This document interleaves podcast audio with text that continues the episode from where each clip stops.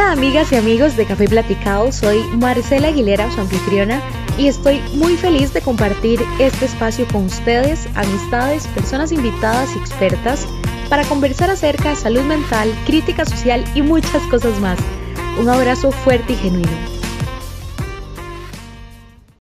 Hace unas horas vi una noticia con un pésimo abordaje y muy amarillista, por cierto, en uno de los periódicos digitales más leídos del país, donde lastimosamente se le da un pésimo abordaje a la noticia de un acto suicida, lo cual no solo me parece apático e irrespetuoso, sino sobre todo irresponsable y peligroso.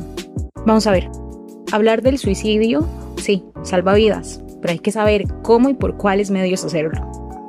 Si esto no se toma en cuenta, se genera justamente el efecto contrario, el efecto Werther que llaman, el efecto que hace que personas más vulnerables a cometer el mismo acto validen su idea o generen un plan motivado por la observación o notificación de la muerte autoprovocada de otra persona. Esta es solo una de las muchas razones por las cuales nunca se debe describir explícitamente, ya sea el modo empleado, detalles, fotografías o notas suicidas. Los medios de comunicación y redes sociales juegan un papel fundamental, vital diría yo, en la prevención y sensibilización de las muertes autoprovocadas. Lo triste es que no sé si es por falta de ética, de investigación o simplemente apatía al generar notas amarillistas que no se percatan de fenómenos como el efecto Werther y por lo contrario pasan por alto la oportunidad de generar un abordaje más solidario y respetuoso no solo con la persona que fallece, sino con las personas sobrevivientes. Porque sí, las personas del círculo cercano o afectivo que quedan con vida se les llama sobrevivientes justamente porque las estadísticas dicen que por cada persona que consume el acto suicida hay muchos más intentos. De ahí la importancia de no mencionar en notas periodísticas el método utilizado. Así que hablemos de qué no se debe hacer en medios de comunicación o redes sociales cuando se notifica un suicidio, en caso de que deba ser notificado, lo cual es en muy pocas ocasiones. No se debe glorificar y revictimizar a la víctima que comete el acto, porque esto puede hacer que la persona vulnerable asuma que la sociedad honra el comportamiento suicida. No repetir demasiadas veces la palabra suicidio. En su lugar se puede utilizar muerte autoprovocada. Jamás poner en titulares la palabra suicidio y mucho menos el método utilizado o fragmentos de notas. No se debe publicar las notas de despedida incluso si la persona lo hizo público antes de cometer el acto. Además de respeto a la autonomía y dignidad de la persona, se le expone incluso después de la muerte al juicio moral, no solo a la persona, sino a los sobrevivientes. No hablar ni publicar imágenes o audios.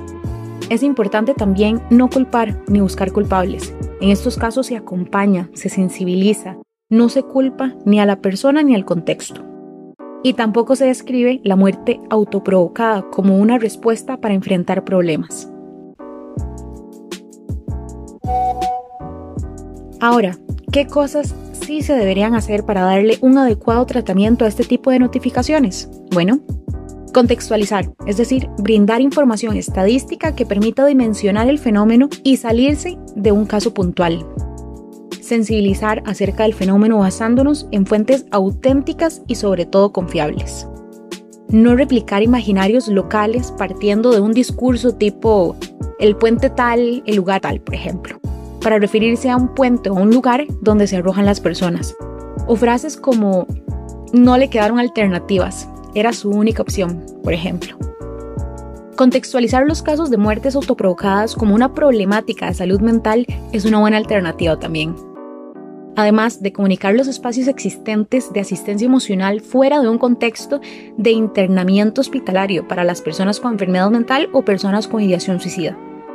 Informar desde un lenguaje que cualquier persona pueda comprender. En el mejor de los casos, incluir un cuadro con datos de servicios de salud para consultar con la información actualizada de teléfonos y direcciones. Esto facilita que profesionales en salud mental intervengamos en crisis. Ahora, publicar las señales de advertencia del comportamiento suicida, sobre todo los avisos que la persona pudo haber dado desmintiendo mitos, del tipo, esos comportamientos son solo para llamar la atención, por ejemplo.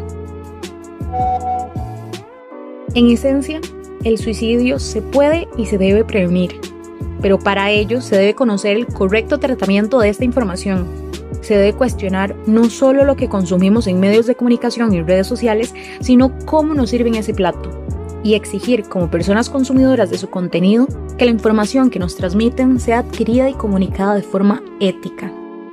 Los medios de comunicación tienen una herramienta enorme para ayudar a prevenir el suicidio, porque hablar de ello salva vidas, pero hay que saber hacerlo. Llegamos al final de otro episodio. Gracias por escuchar y compartir este espacio conmigo. Si te ha gustado este podcast, compártelo. Puede que a alguien le vaya bien.